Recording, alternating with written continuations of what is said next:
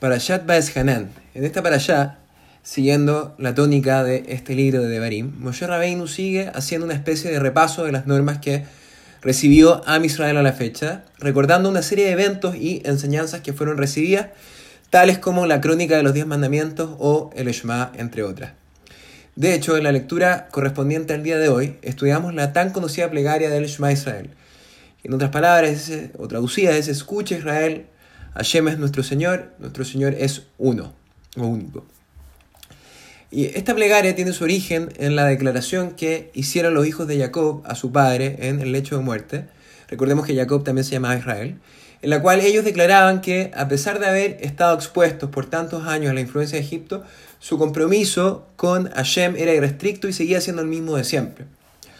De la simple lectura de esta plegaria, podríamos llegar a pensar que esta declaración tiene la intención de enseñarnos que solamente hay un Dios, en contraposición a muchos dioses. Pero la verdad es que no necesitamos de una declaración para entender esto, que es bastante evidente. Así, Hasidut nos enseña que lo que realmente estamos declarando acá no es que solamente hay un Dios, lo que es evidente, sino que en realidad no hay más o no hay nada más que Hashem, o en otras palabras, que toda la existencia es una con Él. En judaísmo, nosotros no creemos que el mundo físico y el espiritual puedan ser separados el uno del otro.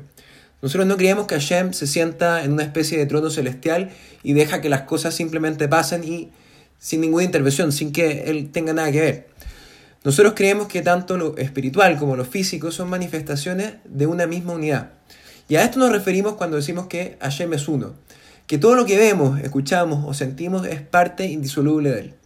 Y este concepto está insinuado en la palabra Hat, que es uno o único. Así las letras de Hat son Aleph, Het y Dalet. De esta forma, Aleph, cuyo valor numérico es 1, representa a la luz o comandante, o a la Insof, esta es la luz infinita de Hashem. Het, por su parte, cuyo valor numérico es 8, representa a los siete cielos, Sheva Shamaim, y a la tierra. Y finalmente Dalet, cuyo valor numérico es 4, representa los cuatro puntos cardinales. En otras palabras, esto quiere decir que Aleph, la, infinita trascendencia de Shem, permea la Het, es decir, los siete cielos y la tierra, y la Dalet, los cuatro puntos cardinales. Así, donde quiera que veamos o vayamos, no hay nada que esté desprovisto de Hashem. Y una vez que entendemos esto, podemos realmente comprender la mitzvah que sigue a continuación de esta plegaria, que es la mitzvah de amar a Hashem con todo nuestro corazón. Ahora, ¿cómo puede la Torah ordenarnos a amar a Dios? Si es que nadie realmente te puede obligar a sentir algo que no sientes, o sea, más aún amar, que es algo muy, muy fuerte.